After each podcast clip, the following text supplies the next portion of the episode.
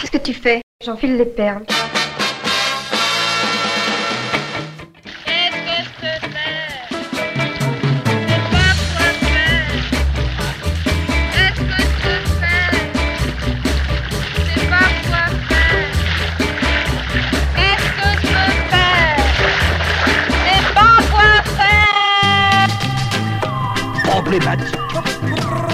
Aujourd'hui, la femme, elle a envie, par exemple moi, la seule possibilité que j'aurais de pas être artiste, c'est d'être enceinte tous les neuf mois. Le premier qui voulut éclore, il sortit, il sortit ceci. Oh, il était raté. Bonjour à toutes et à tous. Bienvenue dans la saison 2 d'Éclore, le podcast de la création artistique. Aujourd'hui, je suis contente de nous frotter à la lisière, à la recherche des contours du monde infini de l'art. Benoît Fuentes est ingénieur et mathématicien spécialisé dans le traitement du signal musical. Il est venu à mon micro nous parler de sa création, le Wonderful Tensor Factorization. Du processus de création de ce logiciel à l'échec de sa mise en fonctionnement dans d'autres domaines que la musique, il nous parle de ses difficultés, mais aussi des moments de joie qu'apporte la recherche. De la démonstration du beau dans les maths aux multiples possibilités qu'apportent les maths dans l'art, de son expérience dans le groupe de musique Tarsus à la vie d'un chercheur en mathématiques appliquées, Benoît Fuentes nous parle pour mieux toucher du doigt les frontières diffuses entre art et mathématiques. Alors, prêtes et prêts à titiller les limites?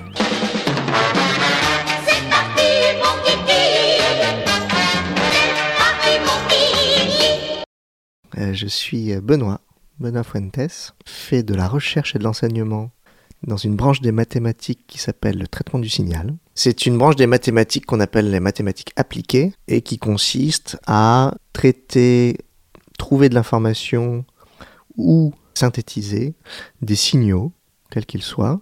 Donc ce sont des signaux, ce sont des enregistrements de, on de processus physiques. Alors moi je suis spécialisé dans les signaux audio, des signaux musicaux.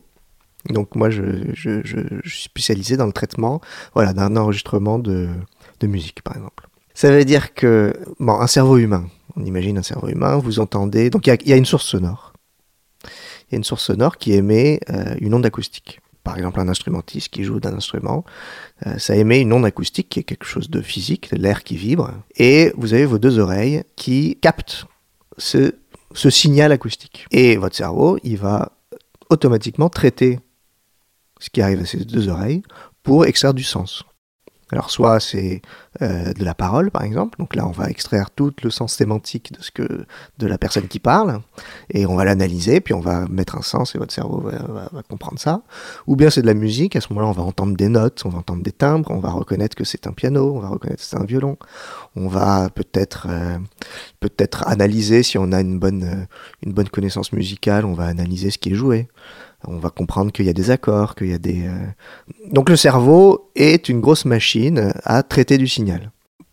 Pour donner un exemple un peu plus concret, euh, j'ai fait une thèse donc à la fin de mes, études, une thèse en traitement du signal audio justement, et dans ma thèse, euh, mon but c'était de faire de la transcription automatique de musique, c'est-à-dire étant donné un enregistrement de musique, comment automatiquement détecter les notes qui sont jouées et ainsi, euh, et ainsi pouvoir écrire une partition de ce qui est joué de manière automatique. Donc ça, il faut faire des maths parce que euh, un signal, eh ben, c'est une suite de nombres. D'un côté, il y a les maths pures, ce qu'on appelle les maths fondamentales, où on fait des maths pour faire des maths. On construit des mathématiques qui peut-être seront utilisées un jour pour une application quelconque. Mais il y a, euh, voilà, l'aspect créatif dans les maths fondamentales. Ça, c'est pas mon métier. Moi, je fais donc des maths appliquées. Donc, j'ai un problème et j'essaye de le résoudre. Mais moi, la créativité que je vais avoir est un peu différente de celle des mathématiciens qui font des mathématiques pures.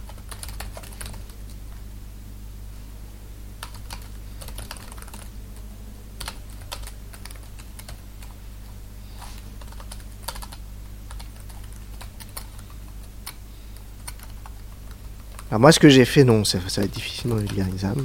En revanche, j'ai un petit exemple qui peut être compris par tout le monde sur ce que c'est que l'élégance d'une démonstration. Et du coup, on peut peut-être s'imaginer ce que ressent celui qui a trouvé cette, euh, cette démonstration. Donc c'est l'histoire du, euh, du petit Gauss, qui avait 10 ans à l'époque. Gauss, c'est un, un des grands mathématiciens, un des grands génies de- des mathématiques au XVIIIe siècle, deuxième moitié du XVIIIe siècle. Et il est dans, dans sa classe, qui est, peut-être un peu dissipée, et l'instituteur demande à tous les élèves, pour, les occuper, de calculer la somme de tous les entiers de 1 à 100. Donc 1 plus 2 plus 3 plus 4 plus 5 jusqu'à 100. Donc tout le monde euh, s'affaire à, ce, à ce, cet exercice rébarbatif, euh, pas très intéressant. Alors juste pour simplifier, nous on va faire de 1 à 10. Donc de 1 à 10, donc euh, le premier élève il compte, alors 1 plus 2, 3, plus 3, 6, plus 4, 10, plus 5, 15, plus 6, 21, plus 7, 28, plus 8, 36, plus 9, euh, 45, plus 10, 55. Donc 55. Donc on a fait, on a prouvé que la somme de 1 à 10 est égale à 55. Donc c'est une démonstration. On a fait le calcul et on l'a démontré. Donc on pourrait faire la même chose jusqu'à 100. Et Gauss, lui, il a cette idée. Il écrit 1 plus 2 plus 3 plus 3 petits points plus 10 sur sa feuille. Donc lui il va jusqu'à 100, mais nous on va jusqu'à 10 pour le- pour l'exercice. D'accord? Donc imaginez-vous 1 plus 2 plus 3 jusqu'à 10 sur votre feuille, vous l'écrivez. Vous rajoutez un petit plus à la fin, et à la ligne, vous écrivez sous les premiers nombres plus 10, plus 9, plus 8, plus 7, plus 6, jusqu'à 1. Ce qu'il a fait, c'est qu'il a additionné 1 plus 2 plus 3 plus 4 jusqu'à 10, et à, ça, il réadditionne la même chose, mais dans un ordre différent. Il faut savoir que l'addition, euh, on peut additionner les chiffres de n'importe quelle manière, on tombe toujours sur le même résultat.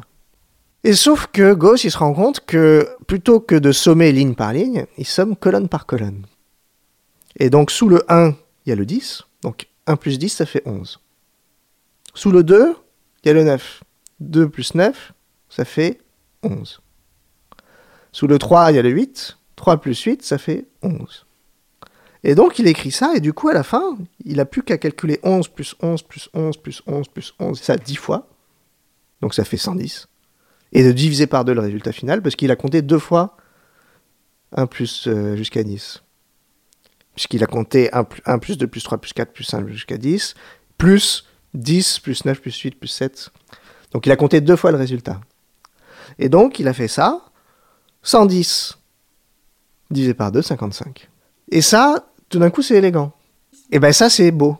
C'est beau parce qu'en deux phrases, en deux lignes, il a le, il a le résultat. On va faire une petite expérience de pensée. Et on va s'imaginer qu'à l'époque, même si c'est pas vrai, hein, on va s'imaginer qu'à l'époque, le concept même de multiplication et de division n'existait pas. Tu sais, on t'apprend euh, quand t'es euh, t'es en, en CE1 ou en, CE, en, CE, en CE, je sais plus, je pense en CE1 ou en CE2, on t'apprend la multiplication. Je sais si tu te souviens, tu poses la multiplication, tu mets la petite barre, tu fais toutes les toutes les sommes partielles, tu mets le petit point, on décale, euh, voilà, après on compte. Imagine que ça, ça n'existait pas. Imagine que Gauss, plutôt que de prendre trois minutes pour faire le truc, il s'enferme dans sa chambre pendant dix dix jours. Et il sent, il a bien vu, quand il recombinait les, les, additions, il obtenait toujours le même 11, le même résultat, et que du coup, il y a un moment, il fallait faire 11 plus 11 plus 11 plus 11. Et ça, 10 fois. Il aurait pu se dire, quand même, additionner 10 fois le même nombre, il doit y avoir des techniques pour le faire plus facilement que juste le faire à la main, 11 plus 11 plus 11, et les faire vraiment comme ça. Et il imagine que au bout de 10 jours, il ait trouvé le concept de multiplication pour faire ça, et après le concept de division pour pouvoir diviser par deux. Et il arrive devant son professeur et dit c'est bon, j'ai la preuve, le résultat c'est fait 55. Et il arrive avec ses 10 pages de démonstration où, dans les démonstrations, il a défini ce que c'était qu'une multiplication, il a expliqué comment euh, faire une multiplication, il a prouvé que en faisant cette multiplication, ça revenait à additionner n fois le même nombre. Le professeur dit attends, là tu me donnes 10 pages, en réalité en, en quelques lignes tu aurais pu faire directement. euh, c'est pas très, pas très, pas très efficace ton machin. Ça, c'est ça, ça serait le, le, professeur euh, un peu réac, quoi, un peu euh, conservateur. Mais le professeur qui, dit- qui se dit, ah quand même, ce, ce petit gosse là, il, est quand même intelligent, peut-être que ce qu'il a fait, c'est peut-être pas mal, peut-être qu'il ça vaudrait le coup que je le lise. Puis le concept de division, qui est indépendant du problème, ok, donc il a mis beaucoup de pages pour prouver ça, et à la fin, il prouve le résultat en une ligne, en faisant euh, de 11 fois 10 divisé par 2. Et ben ça, c'est beau. C'est ça qui est une belle démonstration. C'est même s'il faut introduire des nouveaux concepts, à la fin, si la démonstration fait quelques lignes, c'est ce qu'on appelle une belle démonstration. Et ce qui est fort, c'est que dans ce cas-là, les concepts qu'il a utilisés pour, pour prouver ça, eh ben, c'est des choses qui vont pouvoir être utilisées ailleurs. Et ce qui est beau, c'est que derrière, les concepts qui ont été utilisés pour faire cette démonstration, ben, vont peut-être être utilisés pour faire d'autres démonstrations, et voire même pour construire d'autres mathématiques. Ça arrive très très souvent en mathématiques.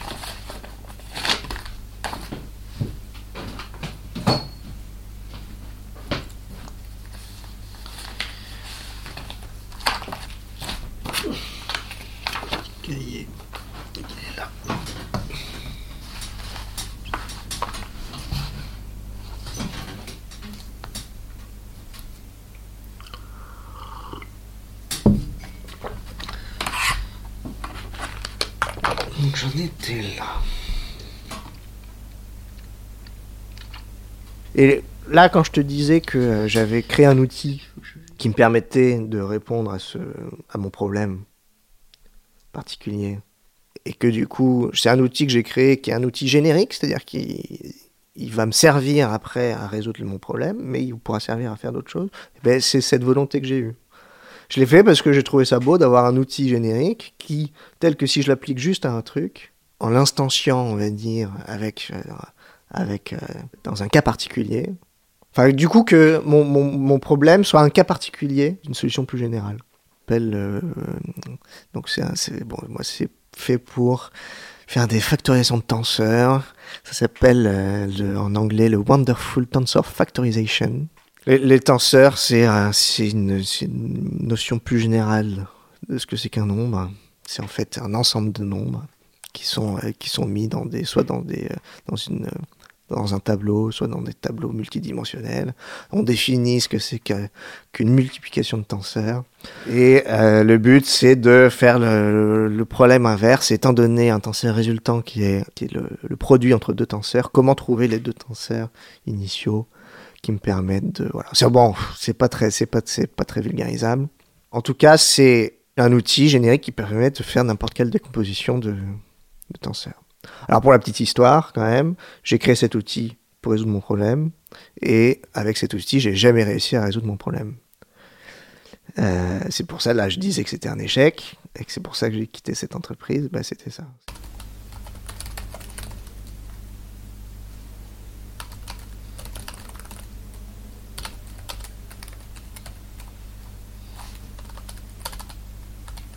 Comment ça s'est passé? Donc là, la chose où je te disais euh, juste avant, là, tout le, travail du chercheur, enfin un des travaux du chercheur, du moins dans mon domaine, hein, c'est c'est pas du tout généralisable, euh, c'est, euh, étant donné un problème concret, comment le transformer en une équation mathématique à résoudre. Pendant ma thèse, j'avais un problème concret qui était de détecter les notes de musique qui étaient jouées dans un enregistrement de musique. Et au cours de ma thèse, j'ai testé plusieurs manières de résoudre ce problème. Donc j'ai construit plusieurs équations à résoudre, ou en me disant si j'arrive à résoudre cette équation, alors j'arrive à résoudre mon problème. Et j'en ai fait plusieurs des équations comme ça, qui étaient différentes, qui marchaient plus ou moins. Donc euh, j'en ai fait une première. Donc j'ai transformé mon problème concret en un problème mathématique. Après, j'ai utilisé un outil, enfin j'ai développé moi-même un outil pour résoudre cette équation-là. Celle-là, pas une autre, juste celle-là. J'ai testé, donc j'ai résolu cette équation. J'ai regardé du coup à la fin que j'avais résolu cette équation. De la solution de cette équation, je pouvais extraire directement les notes de musique. Et après, j'ai pu euh, regarder si euh, les notes que j'ai extraites, c'était bien les bonnes. Et donc j'en ai fait plusieurs des équations comme ça. Et à chaque fois, pour résoudre mes équations, j'utilisais, je les résolvais de manière ad hoc, c'est-à-dire je résolvais cette équation-là et pas une autre. Et je me suis rendu compte, à chaque fois que je, posais une nouvelle équation qu'il fallait que je, résol- que je résolve, je me suis rendu compte que la manière de la résoudre, il y avait des similitudes entre les différentes équations que j'avais déjà résolues. Et que finalement, il y avait des. Je pouvais. euh, pouvais trouver des choses qui, qui se ressemblaient, en tout cas. Et c'est là que m'est venue l'idée que peut-être qu'il y avait quelque chose de commun avec toutes ces équations, qui pouvait être ré- de manière globale avec un seul outil qui pouvait résoudre n'importe quelle équation de ce type. Et donc c'est comme ça qu'est venue l'idée du WTF, de Wonderful Tensor Factorization. C'est comme ça qu'est venue l'idée. Au début j'avais j'ai eu des problèmes concrets, je les ai résolus de manière concrète et directement. Et je me suis rendu compte que peut-être qu'on pouvait trouver une, seule manière de résoudre tout ce type d'équation. Et si j'avais ça, en fait, ça me permettrait de faire beaucoup de... Parce que pour prendre du temps, à chaque fois, de trouver la bonne, la bonne solution euh, pour résoudre une équation. Et après de l'implémenter, parce qu'après il faut écrire le code hein, qui, qui permet de résoudre ça, ça prend du temps. Et je me suis dit, si jamais j'avais un outil qui permettait de le faire automatiquement, eh ben, je pourrais en fait tester beaucoup, beaucoup plus de modèles, donc euh, d'équations, ce qu'on appelle, euh, ce que j'ai appelé les équations, qui, qui, qui, qui sont les, traductions de mon problème concret. Et je pourrais en pouvoir en tester beaucoup plus. Après, du coup, je serai libre de pouvoir tester tout ce que je veux. Donc c'est la quête d'efficacité qui m'a qui, qui m'a fait créer ce truc-là. La quête d'efficacité, et puis aussi le fait que, au bout d'un moment, je me dis, bah, enfin là, résoudre cette équation, c'est pas très intéressant en soi. C'est pas, c'est pas, c'est pas une grande valeur ajoutée de ma part. Surtout que maintenant que je, sais en résoudre une, deux, trois, et que si tu m'en donnes une autre, je vais savoir très facilement la résoudre. Mais de fait, en, en faisant ce programme-là, eh ben, j'ai dû inventer des nouvelles manières de formuler, une nouvelle formulation. J'ai dû inventer des nouveaux concepts mathématiques pour pouvoir résoudre n'importe quelle équation. Et, et du coup, c'est devenu, c'est ça qui est marrant, là où, euh, là au départ, je voulais en faire un outil qui, euh, qui permette moi de me simplifier la vie. C'est devenu un sujet de recherche à part entière, où euh, même je suis presque aujourd'hui, je suis plus intéressé par développer cet outil que de l'utiliser euh, pour mes, pour mes propres applications.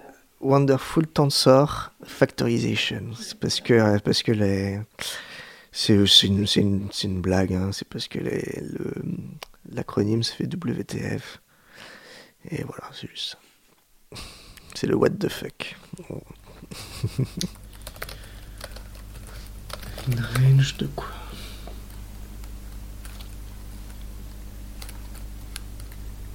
Quarante, on va dire. J'estime 30 fois ça. Et j'estime une fois les super paramètres. Ça va donner. Voilà. Et je plate la fonction de coût. Ça me donne quoi toute la question, moi ce que j'ai pas réussi à faire avant, c'était de d'avoir et c'était de le transformer en la bonne équation à résoudre. Et c'est ça que j'ai jamais réussi à trouver. Donc j'avais l'outil pour résoudre l'équation, mais j'ai jamais réussi à trouver la bonne équation à résoudre qui me permettait du coup qu'une fois qu'elle était ré- résolue, de euh, d'avoir une solution à mon problème. Et concrètement, c'est un un un programme informatique sous forme d'une bibliothèque Python. Donc Python, c'est un langage de, programmation qui est beaucoup utilisé dans la communauté scientifique, en particulier du traitement du signal et euh, ce qu'on appelle le machine learning, l'apprentissage automatique. En ce moment, on en fait beaucoup de fois. C'est tout ce qu'il y a avec l'intelligence artificielle. Et donc moi, c'est une, une librairie Python. Donc c'est quelque chose qu'on peut utiliser quand on fait du Python. Et donc il y a une manière d'utiliser cette librairie pour lui dire ok résous-moi ce problème-là, cette équation-là. Et donc moi ce que je pense c'est que comme une fois qu'on a cet outil-là qui permet de résoudre plein d'équations différentes, je me dis bah, en fait il y a plein de domaines dans lesquels euh, trouver une solution c'est équivalent à poser une équation du type de celle que moi je peux résoudre. Idéalement, c'est que dans plein de domaines différents, que ce soit euh, en neurosciences, que ce soit en astronomie, que ce soit en, imagerie médicale, que ce soit... euh, que j'aimerais, c'est que les chercheurs disent, OK, donc euh, on a ce problème-là à résoudre, hein, il faut détecter euh, Euh, il faut détecter automatiquement si on a des cellules cancéreuses, euh, euh, étant donné une image d'IRM. Ce que j'aimerais, c'est qu'à la fin, ils disent, eh ben, ok, on a cette équation, on l'a résolue grâce à l'outil de Wonderful Tensor Factorization qui a été développé ici et que du coup d'ailleurs ça nous a permis de gagner de faire un, vrai gain de temps parce qu'on n'a pas eu besoin de coder nous-mêmes la résolution de cette équation mais ça, m'amène quand même à, dire ça à poser ça, euh, le, les mathématiques en particulier, ça sert à traduire une réalité. À poser un modèle sur, euh, avec des symboles, à, expliquer ce que, quelque chose qui est de l'ordre de la vie réelle. Quand je dis euh, l'exemple de la cellule cancéreuse, c'est ça, c'est une question concrète. Est-ce que oui ou non euh, est-ce que oui ou non, j'ai une cellule cancéreuse dans un corps humain? Donc pour ça, pour résoudre cette question, on va prendre des photographies de, ces cellules avec une technique particulière. Puis à la fin, tout le travail du chercheur, ça va être de traduire la question oui ou non, est-ce qu'il y a des cellules cancéreuses, en une question mathématique.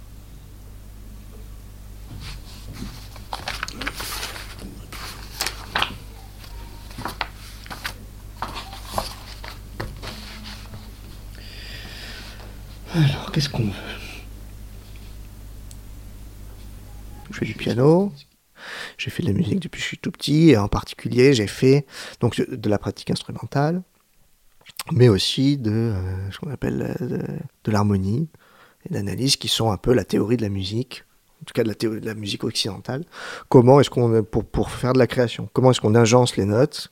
Donc là, je vais plutôt parler de cet aspect théorique plus que l'aspect pratique instrumentale euh, et interprétation de la musique. Toute la, toute la, musique est, basée sur des aspects physiques. Hein. C'est une corde qui vibre, une corde qui vibre, on prend une corde de table qui vibre, euh, elle vibre à une, certaine fréquence. En tout cas, c'est en réalité, il y a plusieurs fréquences, elle a plusieurs fréquences de, de, vibration, mais il y a une fréquence fondamentale qui va donner la hauteur de la note.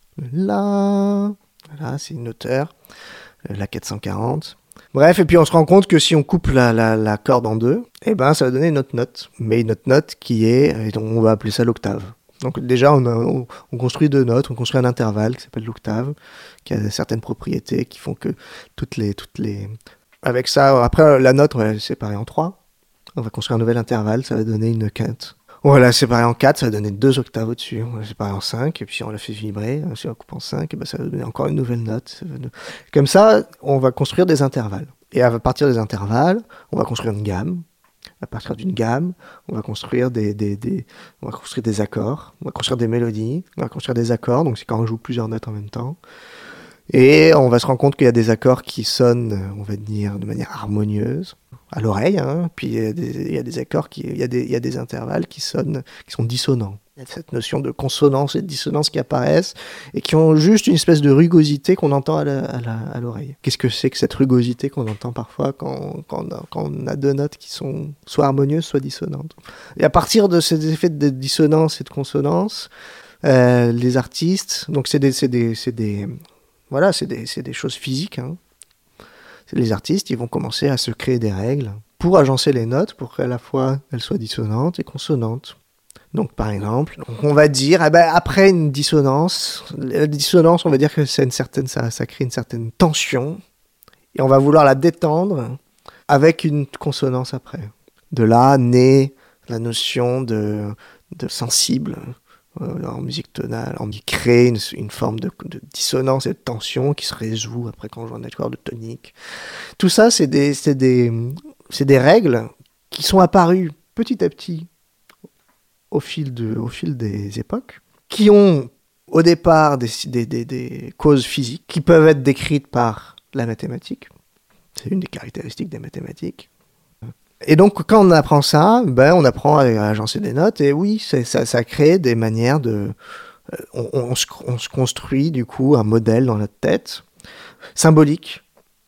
Quand on agence des notes ensemble, c'est des symboles qu'on agence ensemble. Un Do, c'est un symbole, euh, donc c'est un point sur une partition, une portée, c'est des symboles. Les mathématiques aussi, c'est des symboles. On a le droit d'agencer des symboles ensemble, et il y a des symboles qu'on n'a pas le droit d'agencer, parce que ça n'a pas de sens. Donc en mathématiques, quand je, mets le, plus, c'est un symbole.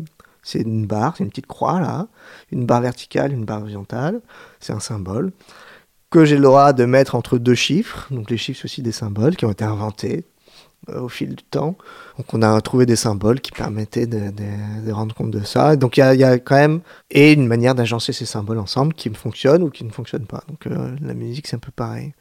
Et j'imagine que notre cerveau, une fois qu'il a appris à, à- bien manipuler des symboles musicaux, eh ben il est plutôt il est plutôt doué pour pouvoir manipuler des symboles euh, des symboles euh, le pouvoir d'abstraction qu'il faut faire pour pouvoir euh, pour pouvoir manipuler des symboles musicaux peuvent être communs avec les pouvoirs d'abstraction, les qualités d'abstraction qu'il faut pour pouvoir manipuler des symboles de, de mathématiques.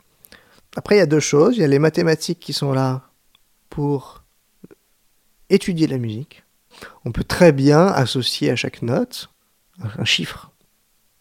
Un chiffre, c'est un symbole aussi. Je peux très bien faire un pont. Je peux dire que le Do, c'est le 1, que le Ré, c'est le 2, que le Mi, c'est le 3 etc. Donc du coup, tout d'un coup, j'ai euh, j'ai juste fait un transfert entre les symboles de la musique et les symboles des mathématiques. À partir du moment où j'ai fait ce transfert, eh ben, on peut se poser des questions en maths.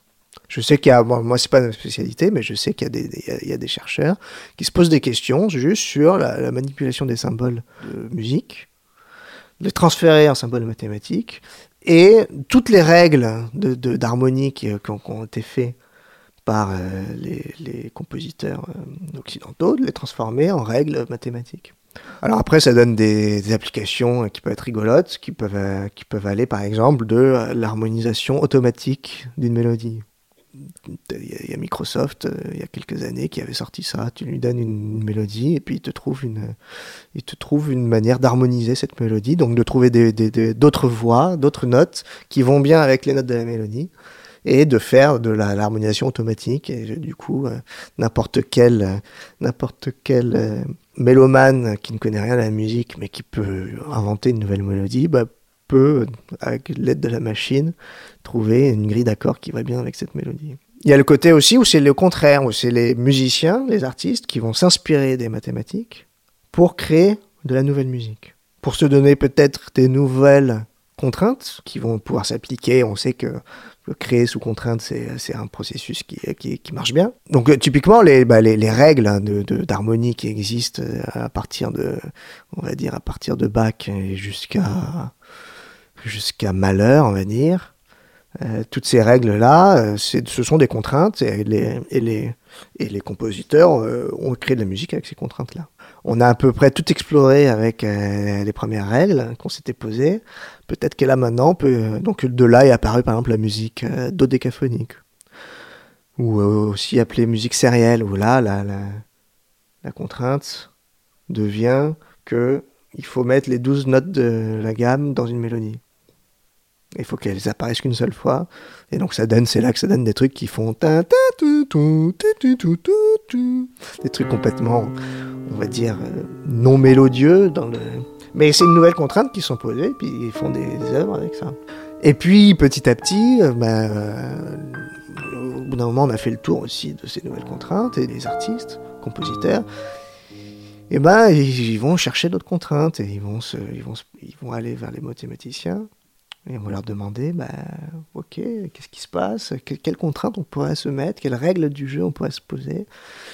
Et donc, il y, a de la, y a de la recherche artistique avec ça. Donc, je sais qu'en France, par exemple, il y a des instituts comme l'IRCAM, où il y a des chercheurs et des mathématiciens qui, et des, pardon, et des artistes qui travaillent de concert, pour que des artistes euh, puissent, euh, puissent trouver des nouvelles contraintes et de, nouvelles manières d'agencer les, les symboles euh, de musique pour créer de la nouvelle musique qui n'avait pas encore été créée avant. Merci à Benoît Fuentes d'être venu se prêter à l'exercice. C'était l'épisode 3 de la saison 2. Ce podcast est réalisé par moi, Violette Rennery. Vous pouvez suivre Éclore sur Instagram, Facebook et Twitter. N'hésitez pas à laisser des commentaires et des étoiles dans vos applications d'écoute préférées. Merci d'être toujours plus nombreux et nombreuses à me suivre, ça fait chaud au cœur. Vivement le dernier dimanche du mois pour un prochain épisode d'Éclore le podcast de la création artistique.